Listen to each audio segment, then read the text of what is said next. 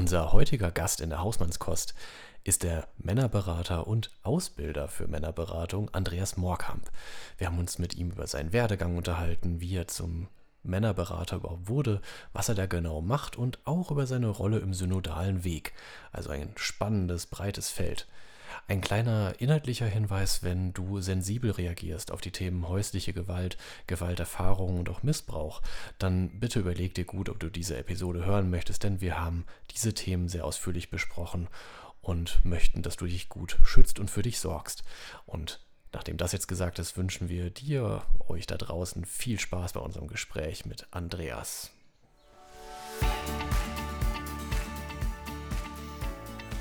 Willkommen zu Hausmannskost, dem Podcast über neue Rollenrezepte für feine Kerle. Hier geht's um dich als Mann, Partner, Papa und Kumpel und deine Fragen. Von und mit Florian Susner und Sven Golob.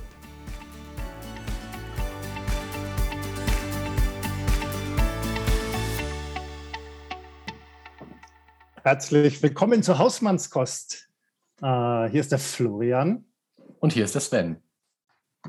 Und hier ist Andreas. Und hier ist der Andreas, genau. Ähm, wir haben uns wieder einen Gast eingeladen und ähm, ich freue mich total auf die, auf die Episode, weil ich unseren Gast nämlich schon kenne. Mhm. ich werde auch gleich erzählen, warum. Ja, Sven, äh, wie fangen wir an? Na, wir checken rein, checken wie sich das gehört. Wie kommst du denn an, lieber Florian? Ich sage jetzt was, was ich ziemlich oft irgendwie sage, also ziemlich ähm, mit viel Arbeit irgendwie so im Rücken was ja immer so dieses einerseits Gute hat, so das Gefühl, ja, es läuft, äh, ich fühle mich erfolgreich oder so, was immer das heißt. Und auf der anderen Seite schon immer auch so ein latentes Gefühl der Überforderung und des Gehetztseins und des Hinterherlaufens und ähm, die Angst, nicht allem gerecht zu werden, was mir wichtig ist, wie jetzt zum Beispiel für meine Kinder ausreichend da zu sein, wo jetzt viele Abende einfach waren, wo ich dann irgendwie bis um halb acht oder acht gearbeitet habe und dann gerade mal noch eine halbe Stunde hatte mit den Kindern oder so. Also das ist alles gerade so ein bisschen los. Wir hatten ja auch eine kleine Pause im Podcast, weil ich einen Umzug hinter mir habe und auch noch Corona hatte und so. Und das steckt mir auch noch in den Knochen. Und ähm, insofern bin ich irgendwie überarbeitet, aber irgendwie auch total froh, dass jetzt so ein bisschen, was zumindest die Wohnsituation betrifft, ein neuer Lebensabschnitt anfängt und ich jetzt wieder Zeit für den Podcast habe. Und da freue ich mich. Schön, dich gesund wieder hier zu haben. ja, danke. Sven, wie bist du denn da? Befreiter als noch beim letzten Mal. Ich hatte tatsächlich jetzt äh, meinen letzten Arbeitstag in der Festanstellung und starte dann demnächst in die volle Selbstständigkeit und irgendwie passend zur Jahreszeit. Ich liebe ja den Früh- und dann Hochsommer. Das ist voll meine Zeit. Und irgendwie ist gerade so, also die Sonne, die, die geht gerade bei mir wirklich so durch jede Zelle. Das ist richtig schön. Ich genieße es einfach. Ja, was jetzt gerade so passiert, ist es wirklich, es fühlt sich ähm, echt an wie irgendwas, was, was gerade aufgeht. So ganz viele Türen, die, die sich öffnen. Und das macht mich richtig glücklich und auch stolz, weil es viel damit zu tun hat, was ich in den letzten Jahren so auch dafür getan habe, dass es jetzt soweit ist. Und das ist schön zu sehen, dass sich da viel Aufwand auch tatsächlich gelohnt hat für mich. Ansonsten, äh, ja, genau, Corona hat mich dann auch irgendwann erwischt. Ähm, und da merke ich tatsächlich auch noch, also das ist wirklich auch äh, die, die Schlappheit und, und Abgeschlagenheit, die manchmal dann immer noch so kommt. Das ist Wahnsinn. Ähm, und gleichzeitig nehme ich das aber auch als schöne Einladung, ein bisschen mehr dann auch zur Ruhe zu kommen zwischendurch. Also insofern hat es für mich auch tatsächlich einen, einen irgendwie auch einen steuernden Effekt. Das finde ich ganz gut. Schön, ja, ich bin äh, sehr gespannt, was jetzt die nächsten hm. Wochen und Monate bringen für dich. Bin ich auch. Ja, und ich glaube, wir machen es heute mal so rum. Wir haben ja unseren Gast da, Andreas Moorkamp. Äh, und bevor der Andreas hier einchecken darf, stelle ich ihn einfach mal kurz vor. Dann weiß man auch, wer er ist. Also ich weiß es eh, aber die anderen wissen es. Ähm, Andreas Moorkamp ähm, aus Münster ist dort bei der Caritas tätig, äh, in der ähm, allgemein gesprochen Männerberatung oder Krisen- und Gewaltberatung. Er ist ausgebildeter ähm, Gewaltberater und Tätertherapeut. Er ist aber auch gleichzeitig, und daher kenne ich ihn, einer meiner Ausbilder in der Ausbildung zur also männerfokussierter Beratung, an der ich gerade mit viel Freude teilnehme. Und er hat ein Ziel formuliert, äh, ich weiß nicht, ob er es formuliert hat, das werden wir gleich rausfinden, was ich auf einer der Homepages gefunden habe, wo man Andreas, ähm, wo man Informationen über Andreas findet.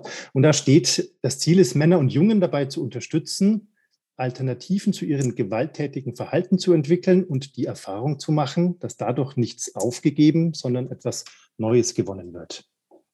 Das finde ich total schön. wollte das gerne einfach mal selber aussprechen. Und Andreas ist außerdem beim synodalen Weg. Und insofern sind wir auch sehr neugierig drauf, was er uns über die Kirche und zum Beispiel über das Männerbild in der Kirche erzählen kann. Lieber Andreas, willkommen in der Hausmannskost. Herzlichen Vielen Dank. Vielen Dank. Wie bist du denn heute hier?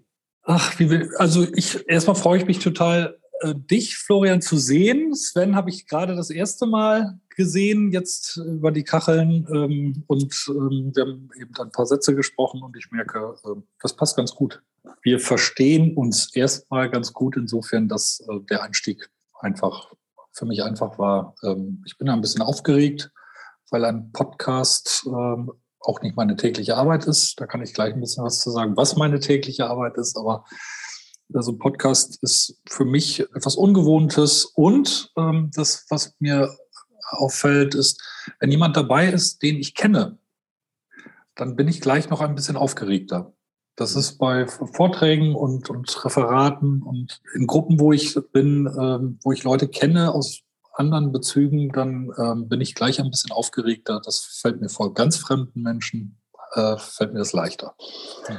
Ähm, ansonsten bin ich auch ein bisschen gestresst, weil ich mit vielen Terminen gerade konfrontiert bin. Äh, zum Teil suche ich mir das natürlich aus, weil es äh, die Vielfältigkeit meiner Arbeit äh, mir sehr viel Spaß macht. Auf der anderen Seite überfordere ich mich manchmal ähm, selbst und ähm, dann muss ich mit den Konsequenzen leben und äh, das äh, fällt mir nicht, nicht so ganz leicht. Gleichzeitig bin ich auch ein bisschen müde, weil ich noch ein bisschen unter dem Eindruck stehe. Ich war gestern Abend bei einem Konzert und habe tatsächlich mit 6000 Menschen in einer Halle Live-Musik gehört und ich habe gemerkt, wie sehr mir das in den letzten zwei Jahren gefehlt hat, wie sehr ich ähm, tatsächlich äh, beseelt bin von davon, dass viele Menschen äh, sich auf etwas freuen. Äh, die Stimmung war grandios, obwohl es durchaus ein gesetzteres Publikum war. Es war das äh, ein Konzert von Simple Minds, ähm, die auf ihrer 40 Jahre Tour sind. Ein bisschen ich bin ich in Ver Vergangenheit geschwelgt, weil ich weil das war mein zweites Konzert, mein zweites Live-Konzert, was ich erlebt habe 1989 und von da war es schon auch ein bisschen Wehmut dabei. Äh, aber ich habe wirklich, äh, ich merke dann immer wieder, wie wichtig Musik für mich ist. Äh, ich kann selbst überhaupt kein Instrument spielen. Ich kann ein bisschen singen, aber nicht gut. Aber ich liebe Musik. Ich liebe Live-Musik und das, davon zehre ich immer. Und das ist auch ein Teil, wie ich heute so noch so unterwegs bin. Da freue ich mich sehr drüber. Super schön.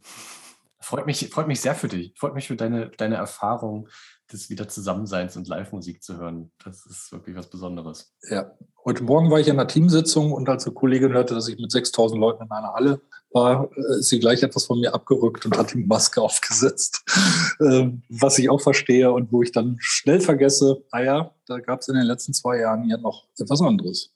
Jetzt sind wir natürlich total neugierig. Der Florian hatte ich jetzt kurz vorgestellt, aber ja. wir wollen natürlich noch mehr erfahren, die Lücken sozusagen noch füllen. Gerne. Ich habe das eben schon, schon an, angekündigt. Ich würde dafür gerne ein bisschen ausholen, weil es ein bisschen erklärt, wie ich dazu gekommen bin, was ich heute mache und wieso mir das so viel Spaß macht. Ich bin 50 äh, Jahre alt. Ich hab, äh, bin gelernter Pädagoge, ähm, habe zehn Jahre Jugendhilfe-Erfahrung. Das war so mein Einstieg ins Berufsleben. Habe da in einer Einrichtung, in einer Inobhutnahmestelle für Jungs im Alter von 12 bis 17 gearbeitet. Das heißt, ich habe mit Beginn meiner, meiner beruflichen Tätigkeit schon mit diesem geschlechtersensiblen Ansatz zu tun gehabt. Äh, in Obhutnahme heißt, das sind äh, Kinder und Jugendliche in Krisen, äh, die von zu Hause abgehauen sind, rausgeflogen sind, nachts von der Polizei aufgegriffen werden, die in ein unsicheres Umfeld kommen, in eine instabile und äußerst heterogene Gruppe kommen und nicht wissen, was ihre Zukunft ihnen bringt. Und das war auch meine erste Berührung im beruflichen Kontext mit dem Thema Gewalt. Die Gewalt, die die Jungs zu Hause erlebt haben durch ihre Eltern. Dafür eben die Inobhutnahmemöglichkeit als Schutzeinrichtung bei der Kindeswohlgefährdung. Aber auch die Gewalt, die die Jungs gegenüber ihren Eltern ausgeübt haben in diesen Konfliktsituationen. Das war noch zu Zeiten, wo durchaus Mütter aus der Telefonzelle angerufen haben und gesagt haben, mein Junge zerlegt mir gerade das Wohnzimmer, ich weiß nicht, was ich machen soll. Äh, und die Jungs eben auch nicht freiwillig, sondern mit unter Polizeieinsatz äh, uns zugeführt wurden. Dann war die Frage, wie lange sie denn bleiben. Aber das, das war so mein erster Berührungspunkt mit dem Thema Jungen und Gewalt. Und im Alltag war ich fast täglich damit konfrontiert, äh, die Gewalt, die die Jungs auch untereinander ausüben. Das war schon meine Erfahrung, gerade in diesen instabilen Lebenssituationen, wie finde ich meinen Raum, meinen Ort, meine Position, in dem ich möglichst deutlich auftrete, möglichst massiv auftrete, damit alle anderen gleich wissen, wie sie mich einordnen können. Und das geht so lange, bis der nächste kommt, der noch ein bisschen massiver ist und diese Rolle für sich beansprucht. Und das war oft zu, äh, zu beobachten, dass selbst wenn sie es nicht geschafft haben, am, am, an der Spitze der Gruppe zu stehen, was sie auf jeden Fall probieren mussten, nicht ganz unten zu stehen. Nicht der letzte Schrägstrich, das letzte zu sein. Und dadurch haben sich schnell Hackordnungen entwickelt. Und dieses, diese Arbeit war, fand ich extrem anstrengend, hat mich sehr herausgefordert und gleichzeitig habe ich Erfahrungen gemacht, die für mich das, das Dilemma vieler Jungs deutlich machen. Jungs zu erleben, an die überhaupt kein Rankommen ist, die so cool und abgezockt sind, die, die so unnahbar sind. Ähm, und die gleichen Jungs habe ich in Situationen erlebt, wo sie nachts in ihr Kissen geweint haben weil sie nichts anderes als zurück nach Hause wollten. Die hatten Heimweh. Ich habe 15-jährige Jungs erlebt, die Bettnässer waren und Himmel und Hölle in Bewegung gesetzt haben, damit bloß niemand herausfindet, was ihnen da in der Nacht passiert ist. Diese Jungs waren am nächsten Morgen wieder die gleichen abgezockten, coolen Jungs, äh, denen keiner was vormachen konnte. Und das hat mich damals trotz der anstrengenden Arbeit sehr beeindruckt, wie viel Energie diese Jungs aufwenden, aufwenden, damit bloß keiner dahinter kommt, was hinter dieser, auch hinter dieser Fassade steckt. Und das war so ein bisschen der Einstieg in meine Arbeit. Anfang der 2000er, das ist dann so der Link zum, zur, zur Gewaltberatung, zur Täterberatung, ist in Deutschland das äh, Gewaltschutzgesetz in Kraft getreten. Und da haben sich angeschlossen die Länderpolizeigesetze im Bereich der häuslichen Gewalt, das Früher war es so, die einzige Möglichkeit, die eine Betroffene von häuslicher Gewalt hat, ist zu flüchten, ins Frauenhaus zu gehen. Ähm, und der Verursacher, in den meisten Fällen der Mann, sitzt zu Hause. Mit dem Gewaltschutzgesetz hat sozusagen Paradigmenwechsel eingesetzt. Auch die Gesellschaft und vor allen Dingen die, die Politik sagt, der, der schlägt, muss gehen. Im Einsatz kann die Polizei eine Wegweisung aussprechen, die bis zu zehn Tage geht, unabhängig davon, ob der äh, Weggewiesene der Besitzer oder der Hauptmieter der Wohnung ist. Und das war schon ein deutlicher Einschnitt. Dadurch kamen die Täter mehr in den Blickfeld ähm, als, als, also was macht man mit denen?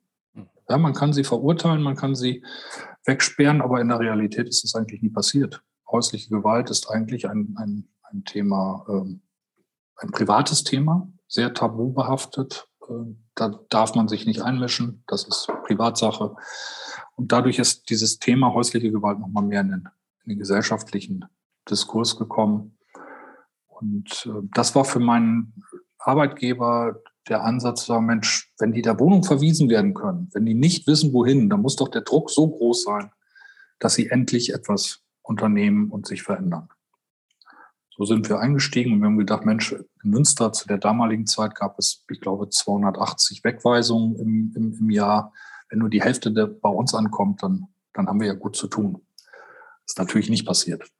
Ähm, es ist kaum jemand gekommen und am Anfang ging es viel darum zu erklären, was machen wir eigentlich. Weil bei allem ähm, Wunsch nach, mit den Tätern zu arbeiten, war immer auch die Frage, aber was machen die denn mit denen? Eigentlich gehören die weggesperrt, äh, aber jetzt kriegen die auch noch ein Beratungsangebot, äh, wird da Kaffee getrunken und äh, über die Welt geklagt. Also es gab eine, eine gewisse Unsicherheit und auch ein gewisses Misstrauen. Zumal zur gleichen Zeit hier in Münster ähm, in den Frauenhäusern die vierte hauptamtliche Stelle gestrichen wurde. Und wir als Täterberatungsstelle äh, männlich gut organisiert und vorbereitet mit Flyern und Öffentlichkeitsmaterial an den Markt gingen ähm, und sagten, so, wir machen jetzt Täterberatung. Und wir waren sehr unsicher, wie wird das aufgenommen. Und das äh, haben wir, wir haben Gott sei Dank hier den, die Erfahrung gemacht, dass es viele Kolleginnen, gerade aus den Frauenberatungsstellen, Frauenhäusern, sagten, endlich gibt es jemanden, der sich diesem Thema zuwendet und auch diese ja, Ausrede mancher Männer, äh, ja, ich würde ja gerne was tun, aber gibt ja nichts. Zumindest der Punkt war damit passé. Mhm. Und im Laufe der Zeit hat sich dieses Angebot etabliert und wir sind mittlerweile, würde ich sagen, ein fester Bestandteil im, äh, im Kampf gegen häusliche Gewalt, äh, Täterarbeit als Teil von Opferschutz. Mir ist es zu viel zu sagen, Täterarbeit ist Opferschutz, weil das ähm, würde die Arbeit anderer Menschen äh, und Kolleginnen äh, schmälern. Aber wir, heute können wir selbstbewusst sein, wir sind ein Teil davon. Ich habe da gleich mal eine Frage dazu, ähm, ja.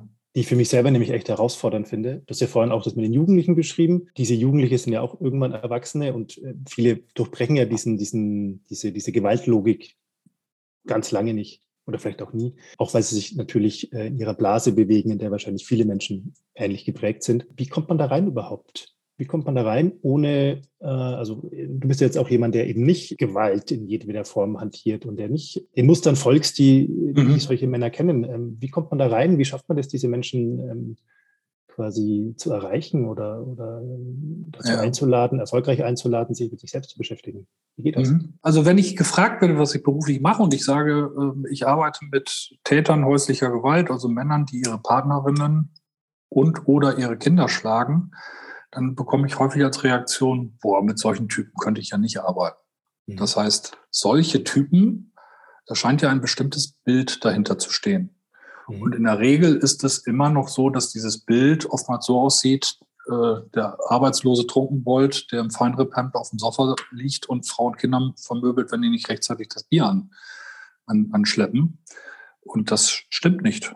Dieses Bild stimmt definitiv nicht. Häusliche Gewalt ist das Delikt, und wir sprechen von einer Straftat, von verschiedenen Straftaten. Das ist Nötigung, das ist Beleidigung, das ist Bedrohung, das ist leichte bis schwere Körperverletzungen, äh, die ganze Bandbreite, das sind alles Straftaten. Diese Straftaten sind am wenigsten milieuspezifisch. Hm. Keine Straftat ist so wenig milieuspezifisch wie die Taten im Bereich der häuslichen Gewalt. Das heißt, wir haben mit Männern zu tun, denen ich nicht im Dunkeln begegnen möchte. Da sind manchmal stirnnackige glatzköpfige Männer dabei, die kommen durch die Tür passen und äh, auch alleine durch ihr Aussehen bedrohlich wirken. Und ich habe zum Großteil mit sehr normalen Männern zu tun. Mhm. Und dieses Bild dieses, von diesen Männern verändert sich in der Arbeit. Also es sind nicht diese Monster. Das mhm. könnte ich auch nicht. Ich könnte nicht tagtäglich mit Monstern arbeiten. Es sind manchmal welche dazwischen. Und an der Stelle ähm, habe ich eine klare Haltung, sage, es gibt ein Angebot hier. Und äh, wenn, wenn diese Männer häusliche Gewalt als wirkliche Option sehen, und das ist, äh, das ist völlig egal, ob es einen, meinetwegen kulturellen Hintergrund, einen traditionellen oder ein, ein Milieu-Hintergrund hat, von dem jemand glaubt, er hat das Recht, Frau und Kinder zu schlagen, weil es sonst nicht läuft diese Männer erreiche ich nicht. Und ich finde, die sind auch in der Beratung nicht richtig aufgehoben. Die müssen mit der ganzen Härte des Gesetzes bestraft werden, bis hin dazu, dass die Gesellschaft vor diesen Menschen geschützt werden muss. Mit diesen Männern haben wir aber tatsächlich relativ selten zu tun. Natürlich haben wir mit Männern zu tun, die eine Auflage haben. Übers Familiengericht, übers Jugendamt oder auch über die äh, Bewährungshilfe ähm, oder als Auflage eines, eines Strafverfahrens. Aber das macht bei uns seit Jahren ein, nicht mal ein Viertel der Männer aus, die uns aufsuchen. Zu über 25 Prozent haben wir mit Männern zu tun, die aus dem, wir nennen das das Dunkelfeld, im Gegensatz zum Hellfeld, wo da, wo es bekannt ist, wo es eine Auflage ist, wo es eine Rückmelde und unter Umständen auch Kontrollauftrag gibt. Der, das Dunkelfeld, das sind mehr als 25 Prozent von von den Taten weiß niemand etwas, außer den Betroffenen, mhm. Den Tätern und den betroffenen Partnerinnen oder Partnern. Über 50 Prozent haben Kontakt zu ihrem Hausarzt, zur Suchtklinik, zu meinetwegen auch zum Jugendamt, aber da gibt es keine Auflage. Also da sitzt niemand dahinter, der sagt, sie müssen. Und äh, das zeigt aus meiner Sicht, dass dieses Angebot Männer erreicht, die merken, ich bin nicht zufrieden mit dem, was ich da tue. Ich habe, und das ist etwas, was wir, glaube ich, in der Haltung diesen Männern deutlich machen, äh, das sage ich all den Männern, das macht Sinn, was sie tun. Dass sie ihre Frau schlagen, macht Sinn. Sonst würden sie es nicht tun. Es sei denn, wir würden über eine psychiatrische Erkrankung sprechen, dass jemand so wenig steuerungsfähig ist, ähm, und diese Männer wehren erst total ab und sagen, äh, nee, im Leben nicht und ich will ja hier was verändern. Ja, das ist auch gut, dass sie das wollen und sie müssen auch anerkennen, ja, in dem Moment habe ich etwas erreicht. Und wenn es nur der Punkt war, endlich war Ruhe.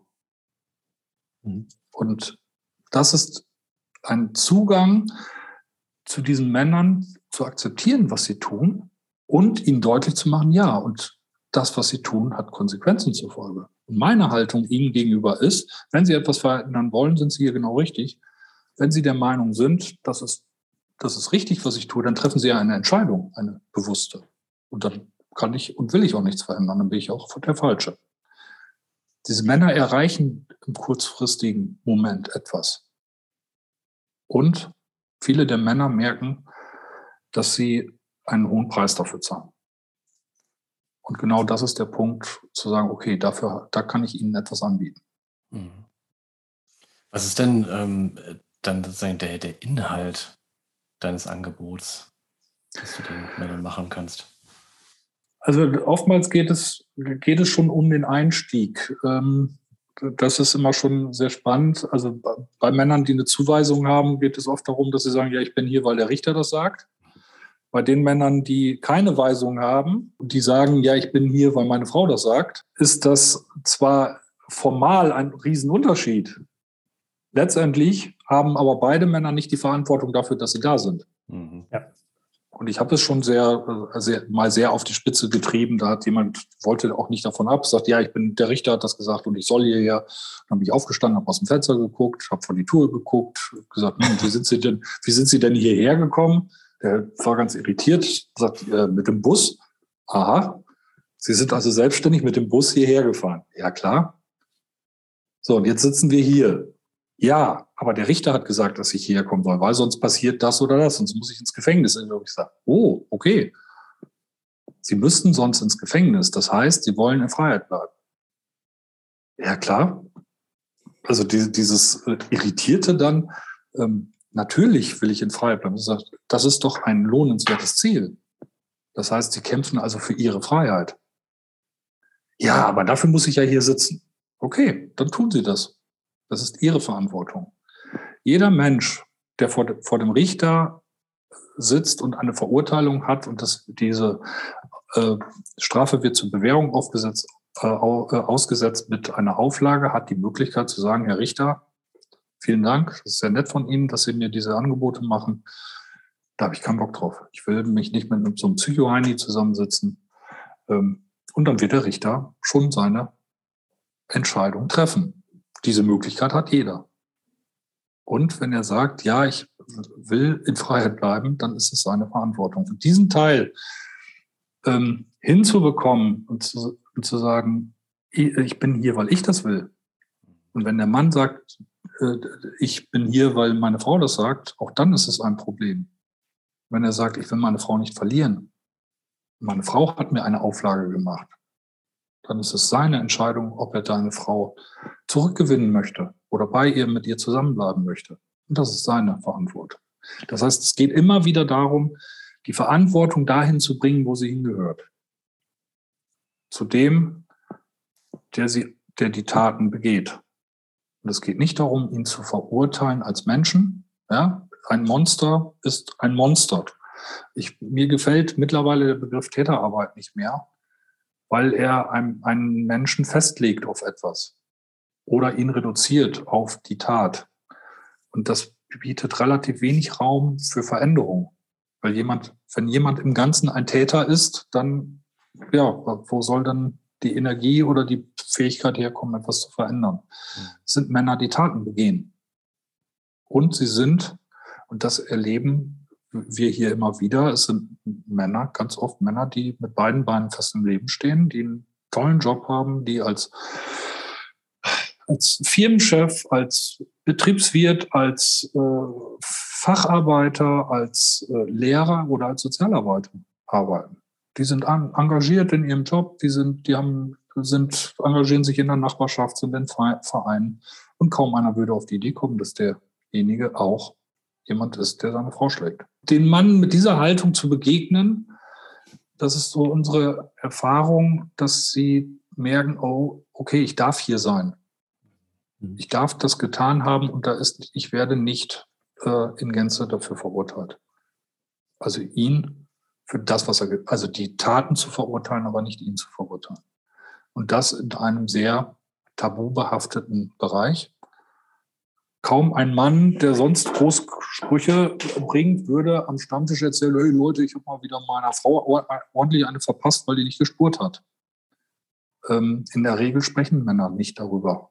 Dann würden Sie vielleicht auch feststellen, dass es ganz viele Männer gibt, die in krisenhaften Beziehungen leben und nicht wissen, wie sie sich in manchen Situationen verhalten. Das heißt, als erstes geht es darum, die Verantwortung, ich habe die Verantwortung für die Beratung. Ich sitze hier, nicht meine Frau und nicht der Staat, aber sonst wäre ich. Und dann geht es darum, ich habe die Verantwortung für die Tat. Weil das ist etwas, was ganz viele Männer sagen, das stimmt, ich habe das gemacht. Also ein Eingestehen und im nächsten Satz kommt dann, aber. Aber meine Frau hat mich provoziert, aber mit der Chef ist so scheiße, äh, die Kinder waren so lange krank, ich habe so wenig geschlafen, ähm, ich war völlig übernächtigt. Also es kommt immer wieder der Punkt, wo ich die Verantwortung hintenrum wieder beiseite schiebe, bis hin dazu, dass tatsächlich der Satz kommt, wenn meine Frau nicht das und das zu mir gesagt hätte, hätte ich sie doch nie geschlagen. Das ist, mag eine Erklärung sein und es ist keine Entschuldigung. Natürlich, für Konflikte sind in der Regel beide verantwortlich. Für die Provokation ist vielleicht die Frau verantwortlich. Wie ich mit der Provokation umgehe, das ist meine Verantwortung. Mhm. Und ich habe die Wahl. Wenn Männer mir sagen, ich habe im Reflex zugeschlagen, dann ist das etwas sehr Veränderungsausschließendes, weil ein Reflex, den kann ich zwar mildern, den kann ich vielleicht abschwächen, aber ich kann einen Reflex nicht verhindern. Das funktioniert nicht. Das ist etwas, was ähm, mein Körper unbewusst tut. Wenn ich, wenn ich mit dem Fahrrad über, hier in Münster über die Promenade fahre und ich sage mir, ich will ständig die Augen offen halten. Ich will nicht blinzeln. Und eine Fliege kommt zu dicht an mein Augenlid, dann geht dieses Augenlid zu. Das ist ein Schutzmechanismus. Das wäre ein Reflex. Okay, ich will das möglichst offen halten, aber so ganz das Zucken werde ich nicht verhindern können. Wenn ich also sage, aus Reflex habe ich zugeschlagen, dann haben wir, wir in der Beratung ein Problem, aber vor allen Dingen hat der Mann, der Mann ein Problem, weil er könnte nichts verändern. Und ihn davon wegzubringen und zu sagen, doch, Sie können, Sie haben sich für Gewalt entschieden und Sie können sich auch dagegen entscheiden. Mhm. Du hast vorhin ähm, das in dem Nebensatz mal schon mal erwähnt, aber ich glaube, du bist ja nicht weiter darauf eingegangen. Ähm, ich habe eine Doppelfrage jetzt, ganz, mhm. ganz äh, Coach-untypisch. Du hast vorhin kurz gesagt, so die Frage, was, was macht dir Spaß an deiner Arbeit? Also was ist für dich das, was, was die Arbeit für dich, ähm, also für dich wertvoll macht, jetzt nicht für die Gesellschaft, das ist, glaube ich, klar, aber was ist, was, was dich daran reizt? Und damit aber gleichzeitig auch so die Gegenseite. Ähm, oh, ich störe noch mal kurz. Genießt du unsere Hausmannskost? Du möchtest vielleicht sogar mehr davon? Tja, dann unterstütz uns doch einfach mit einem Abo bei Steady. Den Link dazu findest du in den Show Notes oder auf unserer Website www.hausmannskost.show. Und jetzt geht's weiter mit dem Gespräch. Wie, wie schaust du dabei auf dich selber? Weil du ja sehr viel in Kontakt mit sehr viel, auch sehr viel dunklen Seiten von Menschen bist und sehr viel Verzweiflung zum Beispiel. Oder ja. Gewalt natürlich. Mhm. Es macht mir sehr viel Spaß, weil ich von diesen Männern sehr viel lerne. Also ich mache diese Arbeit auch, also Arbeit mit Männern, Beratung mit Männern, weil ich selbst einer bin. weil ich irgend, irgendwann und irgendwie auch zu dem geworden bin, was ich heute bin. Und ich komme ähm, von einem Bauernhof, ich, von einem kleinen Dorf. Ich bin sehr katholisch, dörflich sozialisiert.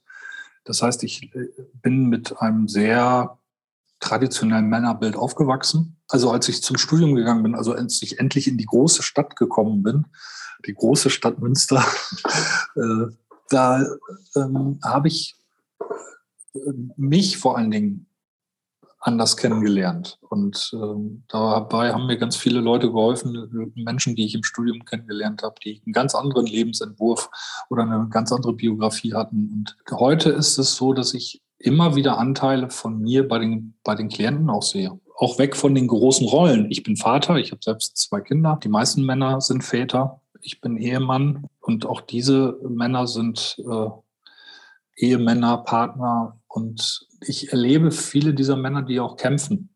Die machen Fehler. Die haben teilweise auch sehr dramatische Fehler gemacht. Und äh, sie leiden unter dem, was sie tun. Und sie haben äh, Facetten, die ich als sehr liebenswert äh, kennenlerne. Und es geht ein bisschen darum, sich gemeinsam auf die Suche danach zu machen, wie können diese eigentlich größer werden. Ähm, und das führt letztendlich dazu, dass ähnlich wie die Jungs damals in diesem jungen Krisenhaus, ähm, ähm, dass es darum geht, diese anderen Seiten, ich habe Angst, ich bin überfordert, ich bin hilflos, äh, ich bin ohnmächtig, die nicht nur sichtbar zu machen, sondern diesen Männern zu sagen, erlauben Sie sich das, dass Sie das sein können. Weil nur dann können Sie Ohnmacht auch aushalten oder einen Umgang damit finden. Ich bin mit einem Bild auf, äh, aufgewachsen, wenn Männer Probleme haben, dann lösen sie die. Wenn diese Probleme größer sind, dann müssen sie sich eben mehr anstrengen. Aber am Ende steht immer die Lösung. Und ich weiß ja aus meinem eigenen Leben, dass ich schon ganz oft Probleme hatte, die ich definitiv nicht lösen konnte. Bis heute nicht. Hm. Und da entdecke ich bei diesen Männern ja ganz viel von mir selbst. Ich habe wir haben Beratungsstunden, äh, die äh, so lustig sind, die so berührend sind und die so lebendig sind, weil wir uns hier teilweise anschreien. Und es ist nicht selten, dass Kolleginnen nach einer Sitzung mal sagen, oh, was war denn bei euch los? Ich habe schon überlegt, ob ich reingehen muss. Ich sage, nö, es war eine geile Stunde. Ähm, weil genau da ja die Lebendigkeit ist weil da genau ähm, der Kontakt spürbar ist. Das, ich, am anstrengendsten finde ich die Männer, die hier sitzen und sagen, mm, ja, mm, sie haben recht, stimmt. Äh, es funktioniert nicht. Da entsteht kein Kontakt. Und das, die, die Lebendigkeit macht mir, macht mir sehr viel Spaß. Mhm. Und ich mache die Erfahrung, ähm, dass Männer hier sitzen und sagen, ich habe noch nie mit jemandem darüber gesprochen. Und die dann sagen, ich habe keinen einzigen Freund. Ich hatte früher Schulfreunde, ich hatte äh, Studienkollegen, ich hatte Fußballfreunde, ich hatte Sandkastenfreunde und irgendwann ähm, gibt es eine Entwicklung, nämlich ich äh, habe eine Beziehung, ich baue ein Haus oder ich mich irgendwo nieder und dann ist die einzige Person, mit der ich über äh, äh, Persönliches rede, meine Frau. Weil da gehört es ja hin. Das andere ist ja Gelaber. Und, und, äh, aber mit meiner Frau kann ich da darüber reden. Das wird dann zum Problem, wenn die einzige Frau mit, einzige Person, mit der ich überhaupt über Persönliches spreche, die Person ist, mit der ich so, so eine heftige Krise habe. Und dann merken diese Männer, wie einsam sie sind. Und das kenne ich nicht nur im beruflichen Kontext, sondern auch im privaten. Wenn ich mal meinen Freundeskreis durchgehe, also ich habe Gott sei Dank wirklich tolle Freunde und ich habe ganz viele Kumpel, mit denen ich gerne feiern gehe, aber wenn ich mal ehrlich bin, wissen wir relativ wenig voneinander. Wo irgendwann die Themen wie, ähm, bist du eigentlich zufrieden mit Sexualität? Bist du, äh, hast du ähm, bist du im Kontakt mit deiner Frau, wo das irgendwann nicht mehr Thema ist. bis hin dazu, dass ich mit Männern hier im gesetzteren Alter zu tun habe, die irgendwann Prostata-Probleme haben und so beschämt sind, sich so schämen, dass sie das Wasser nicht mehr halten können. Wir wissen, dass das irgendwann ein Thema für Männer sein kann, aber die Männer sprechen untereinander nicht darüber. Und jeder läuft mit dieser Scham durch die Gegend und jeder denkt, bei ihm ist es ganz schlimm und er muss es für sich behalten, weil alle anderen dürfen nichts davon wissen. Und hat mal jemand den Mut, dann kommen so Reaktionen wie, ah, das kenne ich auch. Ah, da hatte ich einen super Arzt und der hatte diese Idee und da konnten wir das bis hin dazu. Äh, und da gibt es die besten Inkontinenzmittel. Äh, aber das, bis diese Hürde überwunden ist und das, was dann entsteht, nämlich diese Erleichterung, ich bin nicht alleine mit diesem Thema. Und ich bin kein Schlappschwanz. Weil der Kumpel, der äh, durchaus ein erfolgreicher Typ in der Wirtschaft ist, hat ein ähnliches Problem. Und das, die, da habe ich immer wieder Aha-Effekte, äh, die mir so viel Spaß machen, die, äh, ja, die manchmal auch das Herz aufgehen lassen. Die, der zweite Aspekt ist mhm. der, der Teil, wie kann ich nach Hause gehen, wenn ich mir den ganzen Tag so etwas anhöre, ist das ähm, ein zentraler Punkt, in der Arbeit das Thema Grenzen ist. Also diese Männer überschreiten Grenzen und das tun sie, weil sie kein eigenes Gespür haben für ihre Grenzen. Und diese Herausforderung ist genau auch meine. Ja, wo sind meine Grenzen? Was brauche ich, damit ich nach Hause fahren kann und äh, meinen Sohn in den Arm nehmen kann oder meine Frau küssen kann? Ähm, das ist etwas, was ich äh, lernen musste was mir auch nicht immer gelingt. Und dann, dann wird, ist das ein Signal für mich, dass ich mich stärker abgrenzen muss. Und das, für mich ist das ein sehr, eine sehr markante Erfahrung, dass ich seit einigen Jahren auch mit Tätern sexualisierter Gewalt arbeite.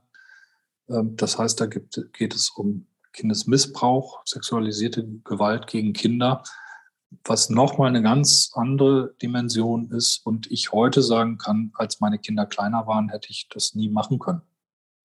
Mhm. Das ja, ist, kann ich sofort nachvollziehen. Das ist heute ein, ein Teil, der mir leichter fällt, weil meine Kinder größer sind.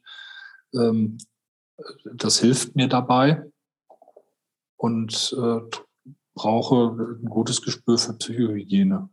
Und das, da hilft mir zum Beispiel Fahrradfahren, äh, oder aber eben Musik, Musik hören. Mhm. Jetzt hast du eben ähm, schon von deiner äh, von deinem Großwerden erzählt, in diesem ländlichen mhm. Umfeld äh, katholisch. Äh, Florian hat es eingangs erwähnt, du bist auch Teil vom synodalen Weg. Ja. Wie, erzähl mal bitte ein bisschen darüber, wo sind denn da die Verknüpfungen, die, die Schnittstellen zu dem, was du jetzt von deiner Männerberatung erzählt hast? Mhm. Also die erste Schnittstelle ist, die liegen noch früher als mein Studium, nämlich ich bin auf dem Dorf natürlich Messdiener geworden. Ähm, das war, war für Jungs auch die einzige Möglichkeit.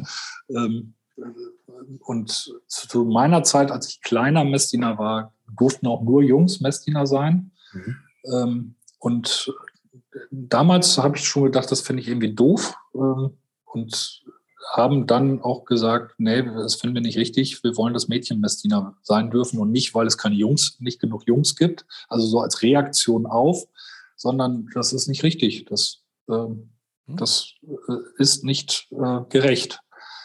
Das war so ein Einstieg.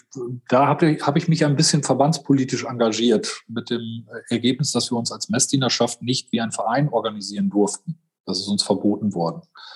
Da hat die Kirche das nicht so mit. Ja. Ähm, wenn wenn äh, einzelne Gruppen zu selbstbewusst werden und anfangen, Forderungen zu stellen. Das war meine erste Erfahrung damit. Mhm. Ähm, die, ähm, ich bin zwei, Zeit meines Lebens im kirchlichen Arbeitsverhältnis. Ähm, das heißt, früher beim SKM, Sozialdienst katholischer Männer. Und die Nachfolgeorganisation, also es gab da eine Fusion, war dann der Caritasverband.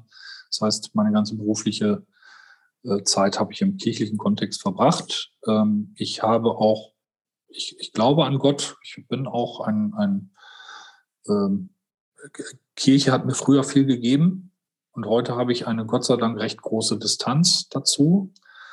Und ich wurde eben gefragt, ob ich als Berater, externer Berater für das Forum priesterliche Existenz ähm, dazu kommen könnte, weil Priester bislang ausschließlich Männer sind.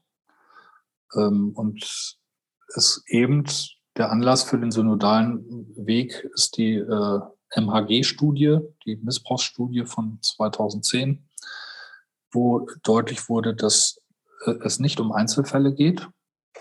Es sind einzelne Menschen, die eine Straftat begehen. Ähm, aber, und das hat der Papst Franziskus irgendwann mal schön in einem Interview gesagt, das Böse ist über uns gekommen. Und als ich das gehört habe, habe ich gedacht, du bist nicht anders als die Männer, die hier in der Beratung sitzen und sagen, habe ich zwar gemacht, aber. Mhm.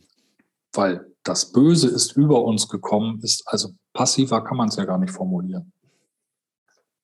Das Böse, wer, wer oder was ist das? Und das ist übergekommen, das heißt, wir sind eigentlich, das ist uns zugestoßen. Ja. Das ist wie wenn ein Mann sagt, da ist mir die Hand ausgerutscht.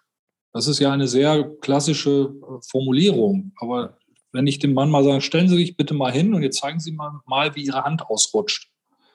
Wenn er die in die Hüfte stemmt und die rutscht aus, dann fällt die runter. Ein, jemanden zu schlagen heißt, die Hand zu erheben. Das heißt, es braucht eine Menge äh, äh, Impulse, Bewegungen, Befehle an die Muskulatur, genau diesen Arm zu, zu heben und ihn auch noch zielgerichtet in eine Richtung zu bewegen. Mhm. Ähm, und wenn der Papst sagt, das Böse ist über uns gekommen, dann können wir eigentlich nichts dafür. Und wir können nur beten, dass es irgendwann vorübergeht. Und das ist ein Teil, weshalb ich, glaube ich, auch in diesem Forum bin, priesterliche Existenz. Da geht es darum, wie, was braucht eigentlich ein Priester? Was wollen, was, was wollen Gemeinden eigentlich von Priestern? Und wie dürfen Priester eigentlich sein? Wie werden sie gesehen und was sollen sie nicht sein? Und der Priester hat sich selbst ein unantastbares Bild gegeben im Laufe der Jahrzehnte, Jahrhunderte. Auch die Gläubigen haben ihn dazu gemacht. Das, das heißt, das heißt in, in, in der Theologie heißt es Priester im Volk Gottes. Das ist, also in der Realität ist es totaler Quatsch. Da ist keiner im Volk Gottes. Da steht einer vorne auf dem Altar und da steht vorne einer, der den Finger hebt und den Arm und den armen Sündern sagt, was sie zu lassen, zu tun haben. So ist Kirche überhaupt groß geworden, mächtig geworden. Und wenn man sich aber mal die Priester selbst anschaut und mit ihnen ins Gespräch kommt, ist da eine große Not. Die sind nämlich oftmals sehr einsam. Die sind oftmals sehr isoliert. Die, ähm, die, äh, es gibt eben Menschen, die im ich sage jetzt mal sehr etwas zynisch, im realen Leben nicht gut klarkommen, die sich entscheiden, ich werde Priester und dann habe ich im Grunde ausgesorgt. Ich muss mich nicht mal, muss mich nicht mal um eine Wohnung kümmern. Ich muss mich mit niemandem auseinandersetzen auf dem freien Markt. Ich sitze im Borromeum, ich habe mein Zimmer, mir wird das Essen vorgesetzt und, und um den Rest kümmert sich Gott. Das ist jetzt ein bisschen äh, zynisch formuliert und ich glaube, dass genau das ein Problem ist. Diese Priester werden als, als Funktionsträger gesehen und im Grunde sind es aber Menschen. Und das sind nicht nur Menschen, sondern es sind Männer. Und jemand sagte mal äh, etwas böse, äh, äh wir reden über alte weiße Männer in Frauenkleidern. Ähm, die werden nicht als die werden nicht geschlechtlich gesehen und sie verhüllen sich auch so, dass sie nicht geschlechtlich gesehen werden. Mhm. Und gleichzeitig sind sie aber Männer mit einer Geschlechtlichkeit, mit Bedürfnissen, mit Fehlern, mit äh, Schwächen. Und das ist ein Teil, von dem, ähm, Entschuldigung, von dem ich ähm, glaube, dass ich dazu einen Beitrag leisten könnte. Ein realistischeres Bild auf Männer und Priester als Männer zu werfen. Dazu kommt, dass nicht nur diese konkreten Männer konkrete Taten begangen haben, sondern dass das System Kirche Missbrauch fördert, gefördert hat und vertuscht hat. Das und, und an der Stelle so eine systemische Komponente, eine soziologische Komponente, ein soziologischer Blick auf das System Kirche eben auch ähm, notwendig ist und nicht nur ein theologischer Blick. Der hat jahrhundertelang vorgeherrscht und der ist Gott sei Dank etwas aufgebrochen durch das, äh, durch die vielen Engagierten im, im synodalen Weg, äh, in der Hoffnung, dass dort auch nicht nur das, der theologische Aspekt zählt, sondern eben auch die anderen Wissenschaften mhm. eine äh, Beachtung finden. Und das hat die, das hat die Studie ja nicht nur äh, im Ausmaß der Straftaten, der Übergriffe äh, belegt, sondern auch in der Systematik, in, dem, in, den systemimmanenten Problemen, die Missbrauch äh, gefördert haben.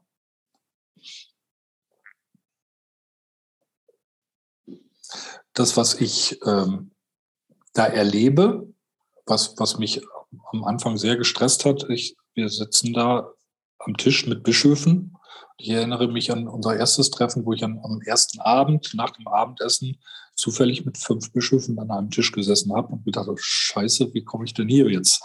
äh, klar, ähm, ich sehr zurückhaltend war und erstmal nur zugehört habe und gemerkt habe, ja, das sind jetzt hier beim Feierabend wir sind es eben auch Männer.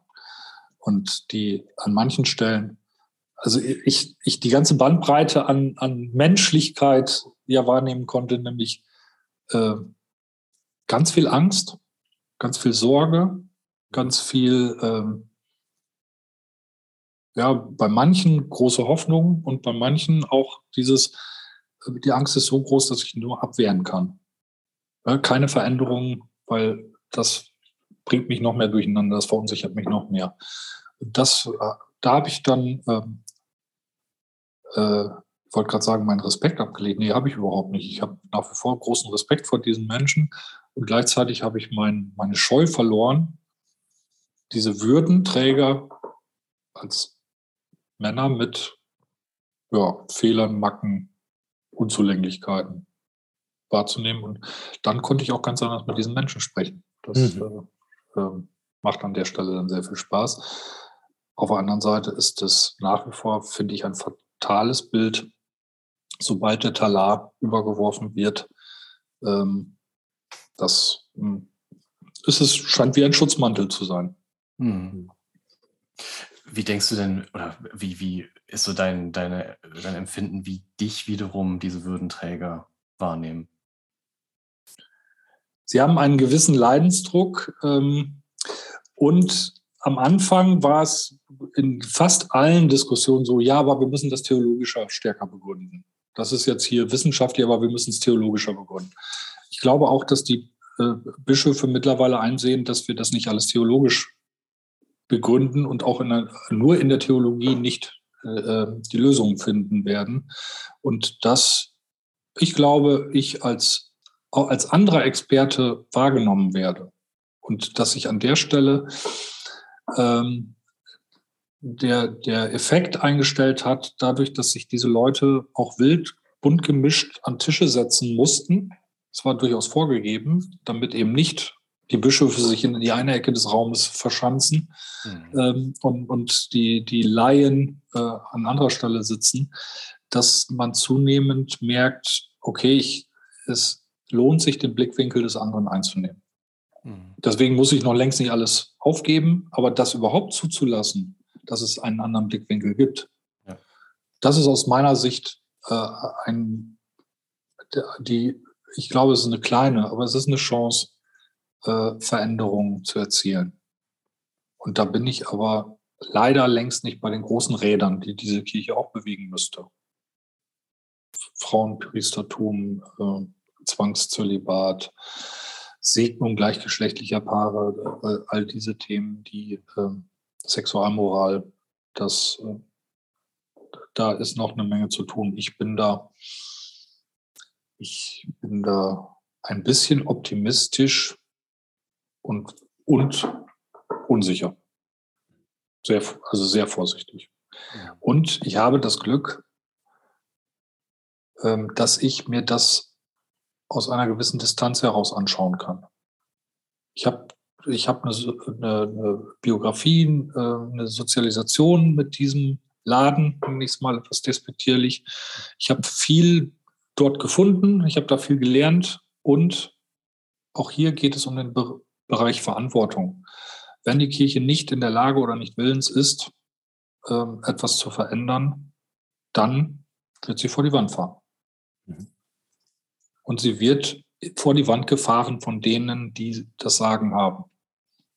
Und dann ist es ein bisschen wie der Mann, der äh, sagt, ja, es war falsch, dass ich das getan habe, aber die anderen sind irgendwie alle schuld. So, muss ja auch die, Kirche, die, die, Kirche die Erfahrung machen, dass sie äh, nicht nur was aufgeben, sondern auch entsprechend was Neues gewinnen können. Ja, genau. Und da tut sie sich aber sehr schwer, weil, weil das Bild bislang immer das Bild der machtvollen Kirche ist. Mhm. Und sie merken zunehmend, wir sind an vielen Stellen ohnmächtig mhm. und versuchen das mit Widerstand, mit Abwehr wegzumachen. Und das ist ein Teil, wo, wo diese Würdenträger äh, zu Menschen, zu Personen werden, die tatsächlich auch Angst haben. Also Emotionen zeigen und dadurch menschlich werden. Hm. Und da, das, das, da, da habe ich, ähm, das interessiert mich. Wie hm. verhalten diese Menschen sich in anderen Kontexten, wenn sie sich mit sich auseinandersetzen müssen? Und das finde ich total spannend. Das finde ich aus fachlicher Sicht, aus einem systemischen Blick heraus total spannend. Wie viel Erschütterung braucht ein System, um, äh, um aus sich selbst heraus sich zu verändern? Wie viel Druck braucht es von außen? Das finde ich äh, extrem spannend.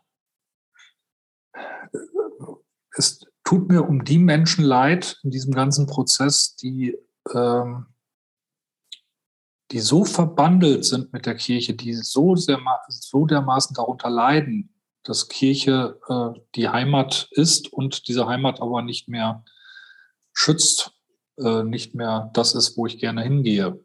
Geschweige denn äh,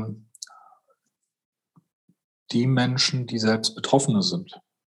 Ich habe vor zwei Wochen in einer, in einer Forumssitzung hat eine Betroffene, die als Vierjährige Missbrauch durch einen Priester erfahren hat, die ihr Leben lang bis heute als fast 40-Jährige darunter leidet, die nicht mehr arbeitsfähig ist und die heute als Betroffene im Betroffenenbeirat sitzt, weil sie sagt, die Kirche ist mir wichtig. Und das finde ich, äh, ich habe auf der einen Seite einen Riesenrespekt vor diesen Menschen und auf der anderen Seite könnte ich alles verstehen. Und das fällt mir schwer, äh, zu verstehen, dass diese Menschen oder, oder wo ich merke, boah, wie zerrissen müssen diese Menschen sein, ähm, die auch nicht loslassen können oder gar nicht wollen, weil sie sagen, es gibt doch ganz viele andere Aspekte, die ich, die ich zu, mhm. für meinen Glauben brauche. Ja. Und das finde ich, ähm, dadurch, da merke ich, da wird die Verantwortung von Kirche noch eine vielfach größere sich um diese Menschen zu kümmern und sich diese Menschen überhaupt anzuhören, anhören, anhören zu wollen. Mhm. Und da merke ich, wow, da kriege ich manchmal einen Kloß im Hals, äh, wenn ich daran denke, welchen Kampf die tagtäglich mit sich führen müssen, damit sie überleben können. Die, die Menschen sagen oftmals, wir sind schon gar keine Opfer, wir sind, wollen auch gar nicht mehr Betroffene genannt werden, sondern eigentlich sind wir Überlebende.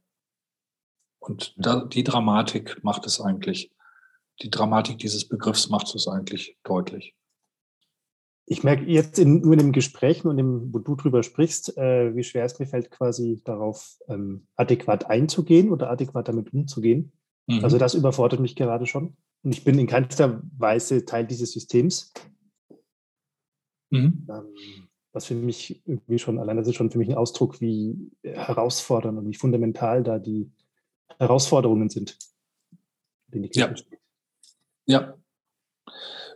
Also ähm. diese, da, also da möchte ich gerade noch mitgehen, weil das tatsächlich auch so meine, meine Resonanz darauf, merke ich, ist, ähm, es ist zum, zum einen dieser Begriff der, der Macht und der Verantwortung schwingt irgendwie in all diesem Kontext mit. Also Macht und Ohnmacht und, und welche Verantwortung nehme ich zu mir äh, und wie sehr das in diesem systemischen Ausmaß äh, mich einfach tatsächlich sprachlos macht. Also wie, ähm, wie perfide ähm, sich Macht und Unterdrückung da in einem System ausbreitet, das nichts anderes ist als menschengemacht. Nichts davon ist irgendwie äh, auf irgendeine Weise mystisch äh, erklärbar, sondern das sind, das sind politische Strukturen, das sind, das sind Menschen, die sich zusammen regeln, Normen setzen und danach leben. Und äh, wie, ja, also was für eine Demut da eigentlich herrschen müsste, eben vor den Geschichten mhm. solcher Menschen, die, die äh, in einem solchen System ähm, Leid erfahren haben und, und davon geprägt sind. Mhm. Und die, also mich, mich lässt es einfach sprachlos und unfassbar wütend zurück, dann das nochmal jetzt in Kontext zu setzen zu, das Böse ist über uns gekommen. Ja. Also ja. das ist, das, da, da, da hakt es einfach bei mir völlig aus. Was ist das für eine Moral? Was ist das für eine, was soll das für eine Theologie sein, mhm. die das erklärbar machen soll? Ja, also darauf habe ich keine Antwort. Ähm, Bin ich jetzt aber beruhigt. Ja, das, äh, also der, der, die größte, der größte Schutz nicht, aber der größte, die größte Chance auf Umgang mit dem Thema sexualisierte Gewalt ähm, ist zu akzeptieren, dass es das gibt. Und in Bezug auf Institutionen ist es die Voraussetzung dafür zu sagen, wir müssen davon ausgehen, dass es das auch bei uns gibt. Weil nur dann halten wir die Augen offen und auch dann können wir, wenn, wenn wir nur, nur im Ansatz ähm, eine Irritation haben, damit umgehen. Das ist die Voraussetzung dafür. Das ist etwas, was, was wir an, in verschiedenen Stellen schon, äh, schon erlebt haben. Vor 20 Jahren gab es den Begriff Mobbing vielleicht noch gar nicht im Deutschen. Äh, und als das aufkam, hat jeder Schul, jede Schulleitung hat gesagt, nee, bei uns gibt es kein Mobbing. Ja, weil das, wir sind eine saubere Schule ähm, und ähm, es hat sich natürlich herausgestellt, dass es an jeder Schule Mobbing gibt. Und heute ist es ein Qualitätskriterium, dass Schulleitungen sagen, wir gehen davon aus, dass es bei uns Mobbing gibt. Und dann können wir, weil wir die Augen nicht davor schließen, vor verschließen, können wir dieses Thema angehen und können Sicherungsmaßnahmen, können, können Beschwerdewege, was auch immer angehen. Jede Institution, die sagt, das gibt es bei uns nicht, ähm, läuft Gefahr, dass genau das passiert und jahrelang unentdeckt bleibt. Bei der Kirche muss man sogar noch weitergehen. Es war jahrzehntelang bekannt, es gibt es und es gab immer Kräfte, die gesagt haben, wir müssen das Große schützen, das Heilige schützen. Ähm, es gibt eine Akte, die benannt, betitelt war mit Brüder im Nebel. Hm. Und das waren die, die sich verirrt hatten, die sich verlaufen hatten. Und das ist etwas, was du, du hast es eben gesagt, es ist perfide und es ist eine so dermaßen ähm, eingeengte Weltsicht, weil außer Kirche gibt es keine Welt. Das ist, glaube ich, ein Teil davon. Und jede, und das ist, macht es eben, finde ich, noch, noch mal so, so besonders, weil es ähm, ähnlich wie eine Schule oder ein Sportverein, wo es darum geht, mit Kindern, Jugendlichen zu arbeiten, wo es um Gesundheit geht, wo es um einen Anspruch geht, wenn da genau so etwas passiert, dass Gesundheit und, und Integrität von Kindern und Jugendlichen verletzt werden, ähm, läuft es dem zuwider. Bei der Kirche ist es nochmal höher anzusetzen, weil die Moral eine so riesige Rolle spielt eine Kirche, die über Jahrhunderte die Moral als oberste Instanz gesetzt hat und gesagt hat, ihr macht das nicht richtig, ihr seid Sünder. Ähm, dadurch konnte es ja, konnte sich diese Macht entwickeln, konnte, konnten sie diese Macht aufbauen. Und wir sind heute, Gott sei Dank, in einer aufgeklärteren Welt, wo Menschen sich nicht mehr alles sagen lassen. Das macht es anstrengend und es fordert dazu heraus, sich auseinanderzusetzen ähm, Gehorsam abzulehnen. Und da, ähm, da tut sich etwas. Das ist so der Teil, wo ich da, deshalb bin ich auch bereit, da weiterzuarbeiten. Ähm, da tut sich etwas. Ich kann aber im Moment nicht sagen, wohin das führt. Mhm. Und ich könnte niemandem sagen, ich bin zuversichtlich, dass wir in zehn, meinetwegen auch in 20 Jahren eine ganz andere Kirche haben. Das kann ich nicht. Und gleichzeitig kann ich auch nicht so ganz sagen, dass was, ich war damals schon auch ein bisschen äh, stolz, dass ich gefragt wurde, bei so einem wichtigen Unterfangen mitzumachen. Und wenn ich das dann Leuten erzähle, die durchaus auch mit Kirche was anfangen können, die sagen, ja, interessiert mich eigentlich gar nicht mehr so. Also äh, das ist ja schon eine Aussage. Das ist tatsächlich, ist das, das löst in der Weltkirche eine, ein, ein, ein Erdbeben aus. Es gibt Beschwerdebriefe, offene Briefe von allen möglichen Bischofskonferenzen aus Polen, aus Ungarn, aus, aber auch aus Südamerika, die äh, sagen, was macht ihr da in Deutschland? Ihr äh, zerstört die Kirche. Also es scheint ja einen Nachhalt zu finden. Und gleichzeitig denke ich, aber wovon reden wir denn hier? Mhm. Wenn wir mit unseren Kindern auf den Spielplatz gehen, dann sagen wir unseren Kindern, ich verstehe, dass du das lieber das rote Auto haben möchtest, aber du kannst äh, Claudia nicht das rote Auto wegnehmen. Und Claudia kannst du schon mal gar nicht in den Hahn ziehen und, und hauen. Weil, nur weil du stärker bist, kannst du dir das jetzt nehmen. Das nichts anderes ist über Jahrhunderte in der Kirche passiert. Ich habe das Recht, mir das zu nehmen. Hm. Und das, das ist so der Teil, von dem ich das, das zu personalisieren auf der einen Seite. Das ist ein Mensch, das bist, das ist Klaus Dieter oder Hans Günther, wer auch immer, der hat das getan. Ähm, und ein System, nämlich die Kirche, hat das unterstützt. Und diese Erkenntnis ist, kann ich mir auch gut vorstellen, die ist schmerzlich für die Bischöfe. Mhm. Die sind leider jetzt in einer Zeit Bischof geworden, wo viele, nicht viele Ratten, sondern viele Menschen das Schiff verlassen, die selbst in die hohe See springen, ohne zu wissen, was dann kommt. Aber auf diesem Schiff wollen sie es nicht mehr aushalten. Und die stehen dann noch und wissen nicht, wohin sie es steuern sollen.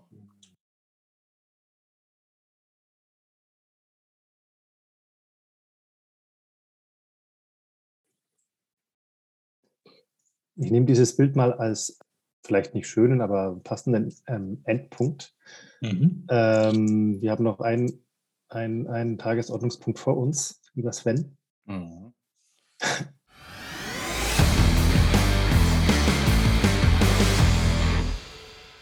Da du dich ja schon mal reingehört hast, wirst, wirst du jetzt wissen, warum dein Angstschweiß jetzt nochmal so richtig ins Fließen kommt. Die Challenge, unsere Herausforderung an dich. Mhm. Lieber Andreas, ähm, und zwar, wir haben jetzt äh, viel über, über äh, wie soll ich sagen, privilegierte äh, Strukturen gesprochen. Mhm. Dahin führt uns jetzt ein Stück weit auch deine Challenge. Die Frage ist, wenn du gezwungen wärst, auf ein besonderes Statussymbol, das dir lieb und teuer ist, auf einen Luxus, den du dir gönnst, zu verzichten, ab sofort, was wäre das? So. Ah, Schokolade fällt mir schon schwer. Bier wird mir aber noch schwerer fallen. ich mag sehr gerne Bier. Ähm, ähm, ach, die Freiheit, die Freiheit zu haben, sagen zu, sagen zu können, was ich will. Also das ist jetzt da würdest du sofort drauf verzichten. Das würdest du nein, nein, nein, da würde ich nicht drauf verzichten. Da würde ich nicht drauf verzichten. Nein, nein. Dann sogar lieber so haben wir dich jetzt nicht kennengelernt. Echt Ja, ich, also ich mag total gerne Süßes, ähm, aber das, ähm, ja, es hört sich ein bisschen banal an. Aber mir fällt hm. gerade nichts anderes ein. Ja. ja, ich mag Süßes. Für mein Leben gern. Und das, das würde ich aber dann abgeben weil alles andere wäre mir wichtiger. vielen Dank. Lieber Andreas, ähm, vielen Dank für diese äh, vielschichtigen Einblicke in deine Tätigkeit, in dein Leben, in, deine, in das, womit du dich beschäftigst. Ähm, wir haben es vorher schon befürchtet und es war tatsächlich so, wir hätten locker zwei Episoden draus machen können. Ähm, die zwei großen Themen, die wir angeschnitten haben, ähm, hätten sehr leicht auch noch mehr Zeit füllen können. Mhm. Ähm, ich danke dir sehr, dass du bei uns warst. Ich äh, bin, das habe ich vorhin nicht gesagt, deswegen sage ich es jetzt, ich bin tatsächlich sehr froh, dass ich dich als Ausbilder habe. Dankeschön. Danke. Erst ganz herzlichen Dank für die Einblicke, für die Zeit, die du uns geschenkt hast und danke auch für deine Arbeit. Ich habe äh, viele Einblicke gewonnen in ähm, das Schaffen von jemandem, der es wirklich gut und ernst mhm. meint. Und ähm, ich wünsche dir alles Gute für den weiteren Weg. Danke. Darf ich noch etwas sagen? Mhm, ich möchte euch nämlich auch danken, weil Männer wie euch braucht es mehr. Ähm, also das ist das, was ich immer wieder erlebe. Ähm, es gibt, äh, es gibt einen Satz, äh, der, der, heißt, äh, das ist ein Banksy-Sprayer an der Wand, äh, Protect Your Daughter. Und eine Frau steht da runter und durchstreicht, äh, streicht es durch und äh, schreibt, sprayt darunter, Educate Your Son. Ähm, ich glaube, das, was ihr mit dem Podcast ja macht, ist auch ein Teil von nicht Erziehung, das hört sich so von oben herab, aber von, äh, es gibt auch etwas anderes. Ein, ein, ein, etwas zum Thema zu machen, was, womit man erstmal nicht reich wird, nicht, nicht den großen Wurf langt und manchmal sogar Unverständnis erntet oder Läche, ein Lächeln erntet, ähm, aber mit einer Haltung dazustehen ähm, und das in die Welt hinauszutragen, ähm, finde ich, find ich toll und äh, das braucht's. Dankeschön. Dann freuen wir uns äh, auf alle, die wieder reinhören und sagen Tschüss und macht's gut. Bis zum nächsten Mal. Tschüss. Tschüss.